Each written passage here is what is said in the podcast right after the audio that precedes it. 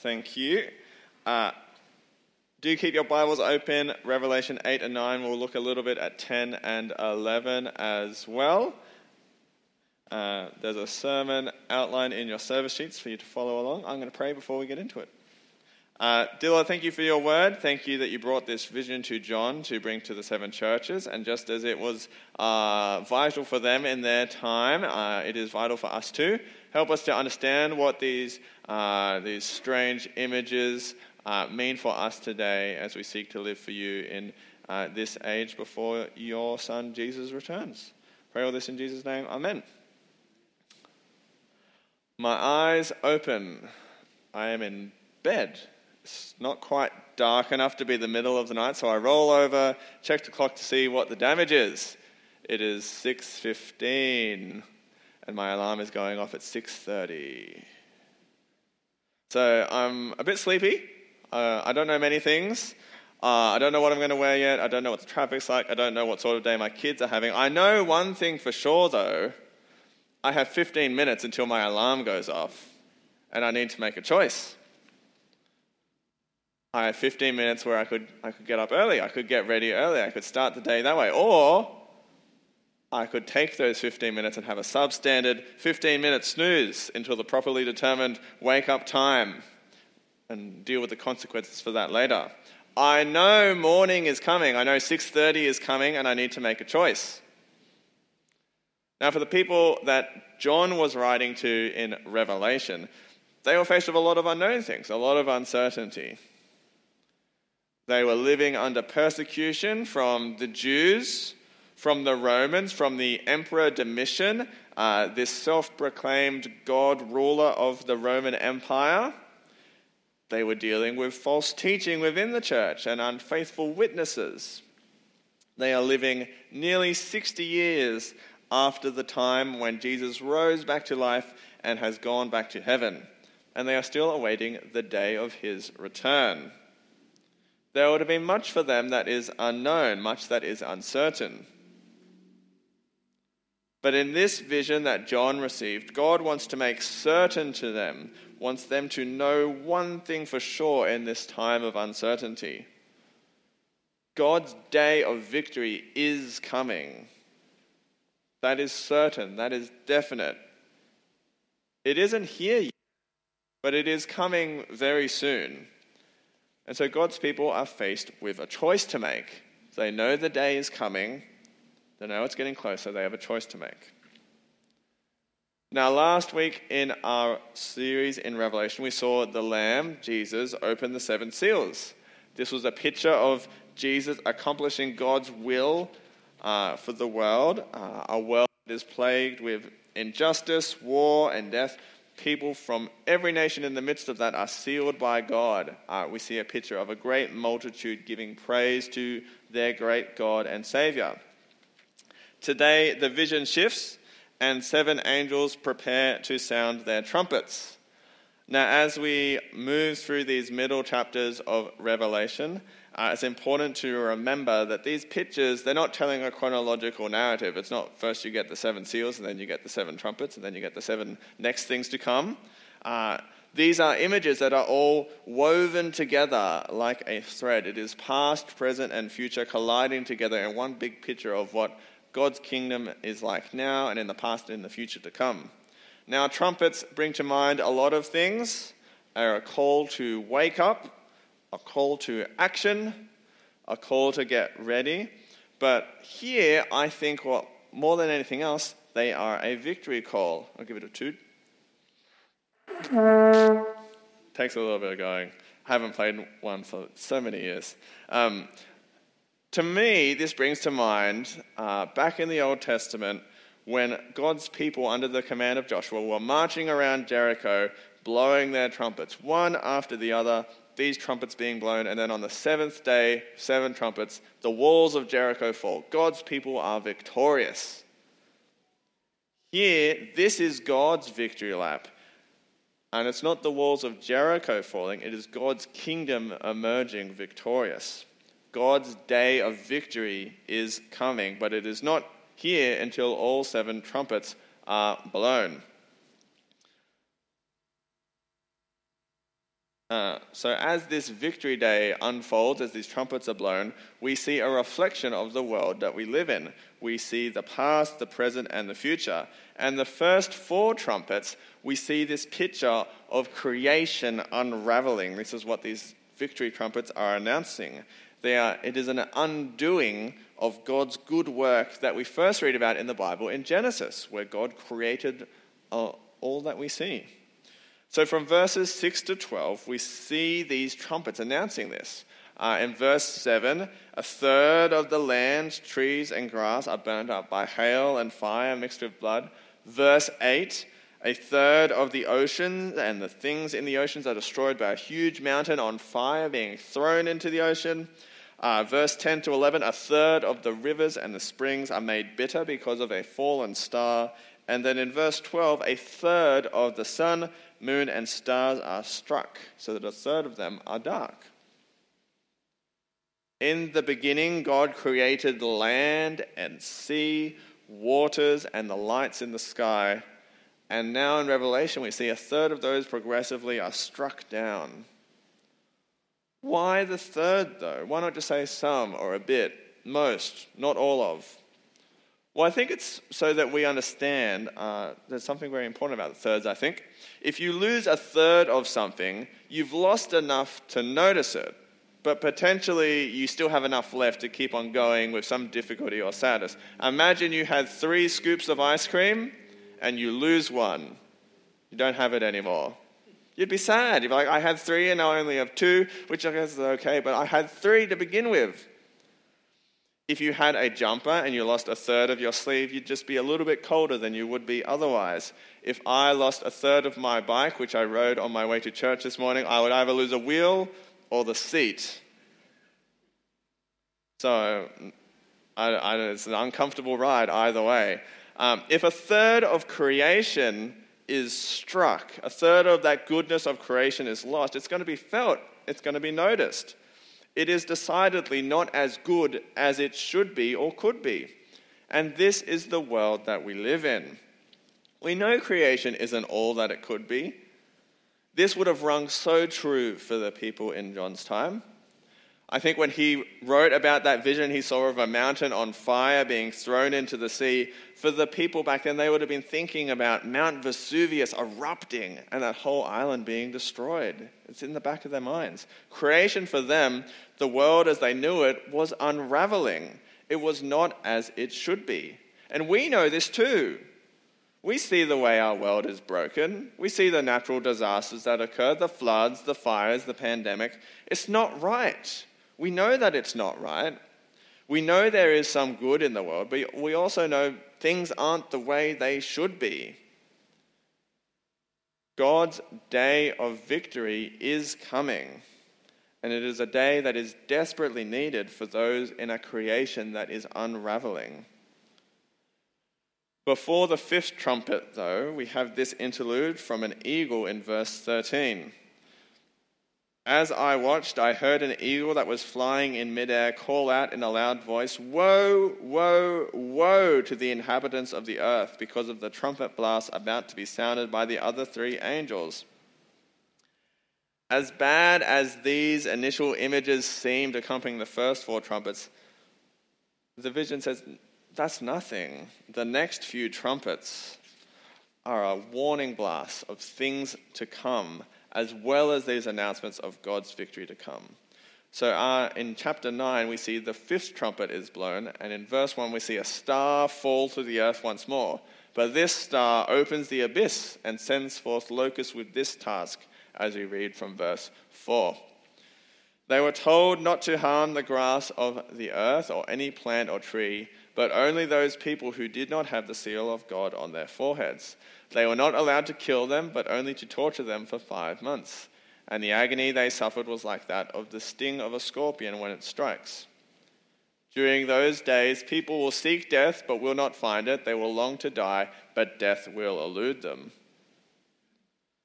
Those who are not sealed by God, those who are not counted among the multitude who we saw praising God's name, they face torment. They face suffering they will long to die and they will long for their pain to end, but it will not. This is a picture of hell, the certain judgment coming for those who are not followers of Jesus. God's victory is coming, and with that comes hell for those who have not turned to Jesus, for those who have not washed their robes in the blood of the Lamb. But this is only the first woe, the second is yet to come, as we go further on in chapter 9 to verse 13. The sixth angel sounded his trumpet, and I heard a voice coming from the four horns of the golden altar that is before God it said to the sixth angel who had the trumpet, Release the four angels who are bound at the great river Euphrates. And the four angels who had been kept ready for this very hour and day and month and year were released to kill a third of mankind. Death is coming. Death is already here, it's a part of our reality. But on the final day, uh, when judgment comes to the world, there will be no escaping it. The wages of sin is death, and so death does indeed come for all who continue to live in sin, for all who continue in that rebellion against God, for all who don't recognize Jesus as King. This is what is coming. God's day of victory is coming, and with it comes a certainty of judgment against those who stand against him. The second woe is past. But what will happen with the final trumpet call of victory? The last trumpet is in Revelation 11. So do flick over in your Bibles. Uh, we're going to be reading from Revelation 11, verse 15, should be just over one page. Uh, this is what we read in verse 15. The seventh angel sounded his trumpet, and there were loud voices in heaven which said, The kingdom of the world has become the kingdom of our Lord and of his Messiah and he will reign forever and ever. When the seventh trumpet blows, it is all over. This is the third woe. God's victory has arrived, and it is a woe for the kingdom of the world because it has become the kingdom of our Lord and of his Messiah, Jesus. And his victory will be eternal. Unlike other powers which rise and fall, God's victory lasts forever. And when God's victory arrives, the time for making choices has ended. This is what the elders say, following on in verses 17 to 18. We give thanks to you, Lord God Almighty, the one who is and who was, because you have taken your great power and have begun to reign. The nations were angry and your wrath has come. The time has come for judging the dead and for rewarding your servants, the prophets, and your people who revere your name, both great and small, and for destroying those who destroy the earth. When that trumpet blows, it's the end. It's the final chapter for this age before the eternal one to come. God will take power God will reign despite the rage of the nations. None of them will stand, not even the mighty Domitian, not even the full weight and anger of the Roman Empire can stand against God's kingdom to come. The final judgment will arrive with justice delivered to those who stood against God and eternal joy and hope to those who revere God's name. God's victory is coming. Judgment is coming. God's reign is coming. John wants us to know, and God wants us to know, this is a fact. This is definite. We don't know a lot of things. We don't know when it will come. We don't know whether we'll still be alive on that day when Jesus returns. But we do know that the victory day is coming. It is a day that Christians, followers of Jesus, look forward to a day of celebration, standing with their King victorious. But I think it's one that we also look forward to with a degree of mixed emotions as well. Yes, we are celebrating that God's kingdom will be fully realized. We'll see God face to face. Jesus will be fully seen as king. All these things that we long for an end to sin, an end to pain, an end to suffering all of this will be celebrated in the new kingdom to come. But there could also be a sadness for you as you reflect on that in this age. God's victory is coming, but I know some who don't stand on the side of the king. I know some who are facing those pictures of eternal and awful suffering that we read about in Trumpets 5 and 6.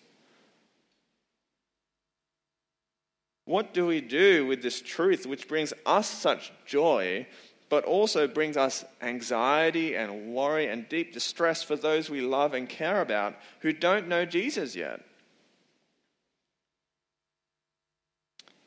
In Revelation 10, John is presented with a scroll by an angel, and this is what we read about. So flick back to Revelation 10, reading from verse 9. So I went to the angel and asked him to give me the little scroll. He said to me, Take it and eat it. It will turn your stomach sour, but in your mouth it will be as sweet as honey. I took the little scroll from the angel's hand and ate it. It tasted as sweet as honey in my mouth, but when I had eaten it, my stomach turned sour. Then I was told, You must prophesy again about many peoples, nations, languages, and kings. I think this sour but sweet scroll is a picture of the gospel, the announcement of God's victory over sin and his eternal kingdom reigning victoriously. It is sweet because God's kingdom coming means so much joy for those who are part of that kingdom today. But the sourness comes with sitting in the truth that we love people who will not be joyously bringing Jesus praise on that day. We love people who will be bending the knee because they have no other choice but to acknowledge that the reality that Jesus is king and I've been living against him. We love people who are facing judgment, who are facing hell. The victory day is coming, and that is such sweet news for those who love and serve the Lord Jesus. But it is a sour truth to swallow as well, because we know people who are not part of God's family.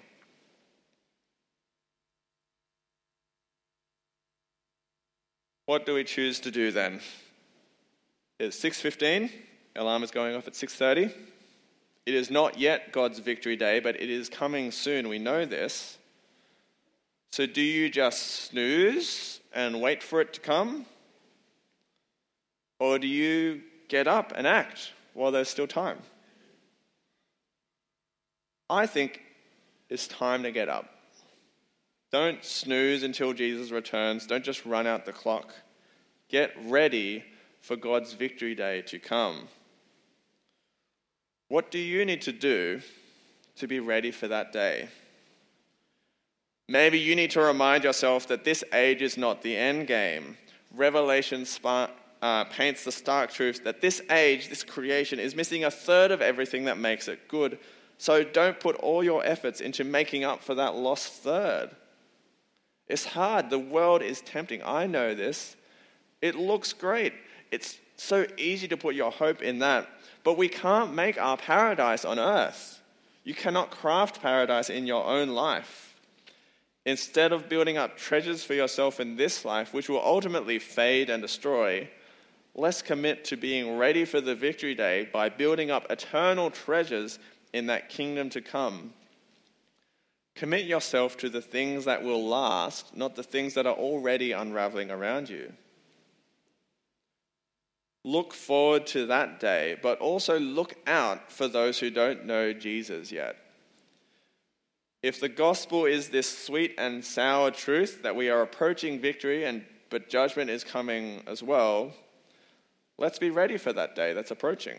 And let's never give up on praying for and seeking opportunities with those we love and care about who don't know Jesus.